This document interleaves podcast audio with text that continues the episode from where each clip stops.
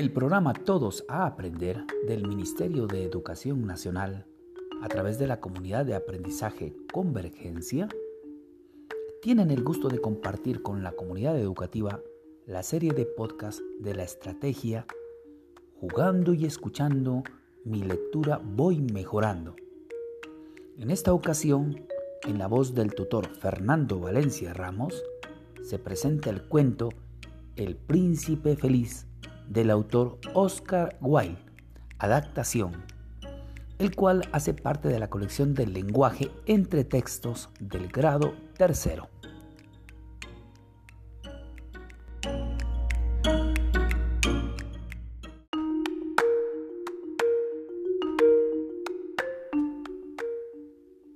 El príncipe feliz.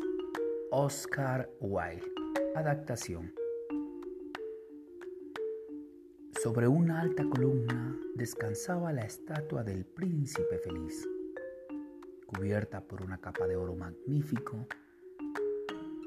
Tenía por ojos dos zafiros claros y brillantes, y un gran rubí centelleaba en el puño de su espada. Una noche voló sobre la ciudad una golondrina. Sus compañeras habían partido hacia Egipto seis semanas antes, pero ella se retrasó. La golondrina se detuvo entre los pies del príncipe para dormir. De repente, una gran gota de agua le cayó encima. Miró hacia arriba y vio que los ojos del príncipe estaban llenos de lágrimas. La golondrina sintió lástima por él y le preguntó qué le sucedía. Desde la altura puedo ver toda la miseria de mi ciudad, respondió el príncipe. Allá lejos, en una casa muy pobre, veo a una mujer triste y cansada bordando un vestido de seda para vender.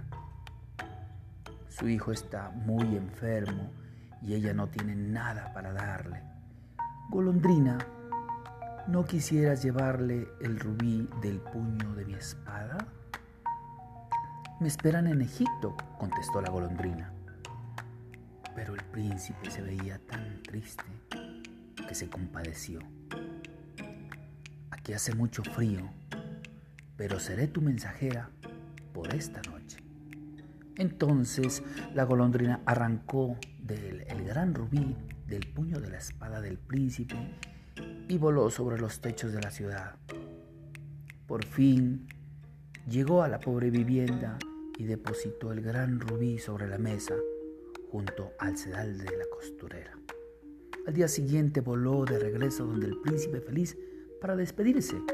El príncipe le rogó que se quedara una noche más.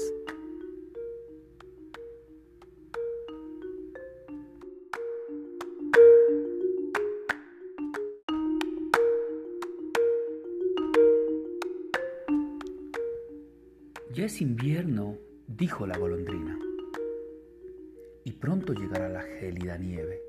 Mis compañeras ya están construyendo sus nidos bajo el cálido sol de Egipto.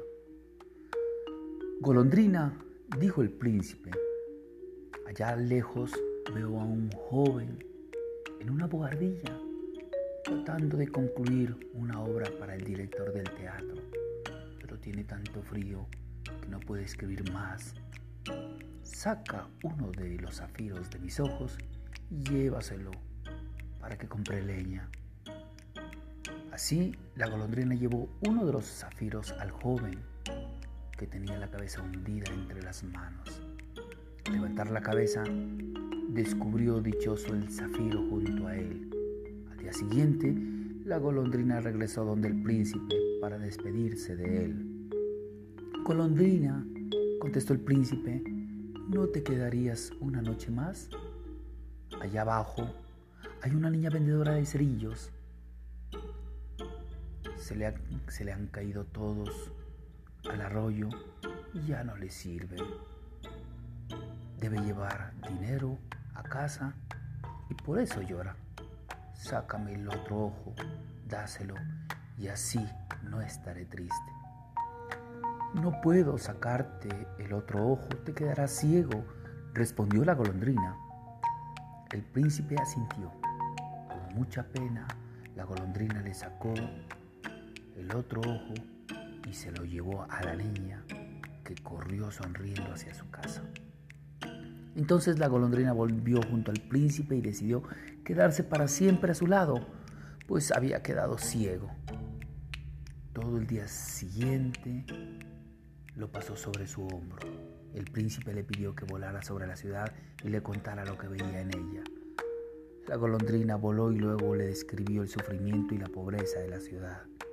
Estoy cubierto de oro fino, dijo el príncipe. Me lo debes quitar hoja por hoja y dárselo a los pobres. La golondrina repartió las hojas de oro entre los más necesitados. Las caras de los niños de las calles se tornaron rosadas y reían y jugaban. El príncipe quedó gris. Y entonces llegó la nieve y después de la nieve vino la helada. La pobre golondrina tenía frío, cada vez más frío, pero no quería abandonar al príncipe. Era muy grande su amor por él. Trataba de calentarse, batiendo sus alas. Al fin comprendió que iba a morir y voló hasta el hombro del príncipe. Lo besó y cayó muerta a sus pies. En ese momento, un sonido extraño se, se oyó en el interior de la estatua. El corazón de plomo se había partido en dos. A la mañana siguiente, al pasar junto a la estatua, el alcalde dijo,